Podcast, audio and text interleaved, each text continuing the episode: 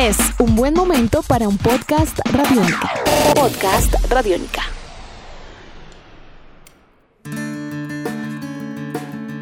Todos sabemos que uno de los focos más altos de contagio del COVID-19 se han dado en Europa, en el viejo continente. Mientras diversos países luchan por estabilizar un poco la situación, por dar garantías sanitarias a todos sus habitantes, comienzan a surgir preguntas. Una de ellas, ¿qué tipo de responsabilidad tienen los eventos deportivos que se disputaron en el mes de marzo en la tasa de contagios a nivel local y a nivel internacional en el viejo continente? ¿Hubo omisión? ¿Hubo responsabilidades? Esto es Tribuna Radiónica. Varios eventos deportivos que se han venido realizando durante el mes de marzo no tuvieron de momento la advertencia totalmente clara, ni lograron comprender la magnitud de lo que estaba por ocurrir. Y cuando hablamos de eventos deportivos nos referimos también concretamente al fútbol.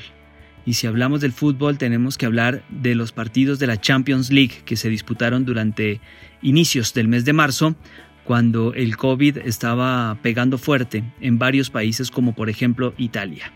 Pues bien, en el Reino Unido, más concretamente en Liverpool, comenzaron a hacerse esta pregunta y durante el fin de semana se la plantearon y es hablando concretamente del partido de vuelta de la Champions, octavos de final, entre Liverpool y el Atlético de Madrid, ¿qué tan alto fue el nivel o la tasa de contagios a raíz de este partido?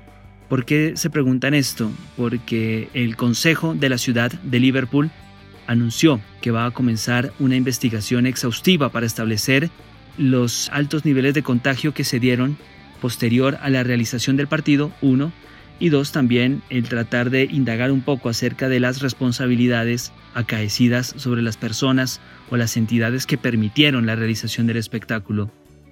Todo comenzó por eh, una solicitud del alcalde de la región de Liverpool, Steve Rotheram, quien manifestó que se requiere de una investigación independiente para tratar de establecer el por qué, qué tan alto también fue el nivel de contagio del COVID-19 a raíz de la realización de este partido, que considero también pues una irresponsabilidad. Recordemos que este partido albergó en Anfield, en el estadio de Liverpool, un total de 52.000 espectadores, incluidos 3.000 más provenientes de Madrid, España, de los hinchas del Atlético, una ciudad y un país que se encontraba en cuarentena parcial, en aislamiento preventivo y que aún así pudo desplazarse a Liverpool para poder disputar este juego. El Consejo de la ciudad de Liverpool anunció que va a comenzar una investigación con base en un proyecto investigativo, valga la redundancia, que va a desarrollar con aliados de la Universidad John Moores y también con aliados de la Universidad de Liverpool, quienes acordaron explorar cualquier tipo de impacto que haya tenido el COVID-19 como resultado del partido entre Liverpool y Atlético disputado el pasado 11 de marzo. Por su parte, el alcalde de la ciudad, Joe Anderson, encargó la investigación y la asignó de inmediato y manifestó que lo que busca establecer el Consejo también es tratar de encontrar cualquier tipo de información, cualquier tipo de indagación que permita establecer qué pudo haber sucedido y cuántos niveles de contagio se pudieron haber presentado en tan solo ese juego. Actualmente, en Liverpool han fallecido cerca de 270 personas, mientras que se habían confirmado 1.250 casos, para tener en cuenta del virus en esa ciudad. El evento entre Liverpool y Atlético de Madrid fue uno de los eventos de mayor convocatoria de público en Inglaterra en los últimos días, en las últimas semanas, que suspendió actividades dos días después, es decir, a partir del 11 de marzo, entre el 13 y el 15, ya se suspendió todo tipo de actividad.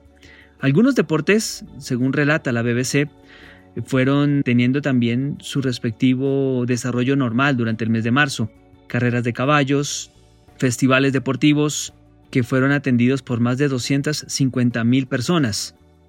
El gobierno del Reino Unido defendió la decisión de haber autorizado estos eventos deportivos teniendo como punto de referencia que, por ejemplo, para el caso concreto del partido entre Liverpool y Atlético de Madrid, que fue el 11 de marzo, las medidas extremas que se tomaron para cuarentena y para aislamiento obligatorio de todas las personas recién se tomaron 10 días después de haberse disputado el compromiso, es decir, que hubo un margen de tiempo importante para poderlo desarrollar.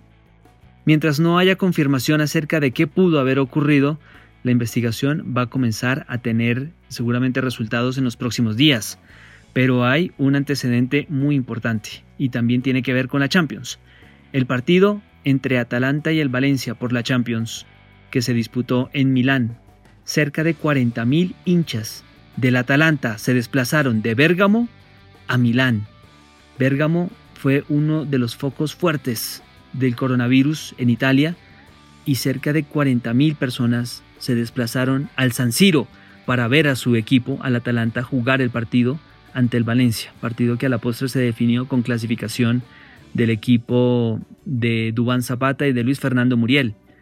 Las autoridades italianas concluyeron tajante y contundentemente, sin necesidad de hacer investigaciones, que ese partido fue una auténtica bomba biológica para la actual situación que está viviendo Italia con el COVID-19.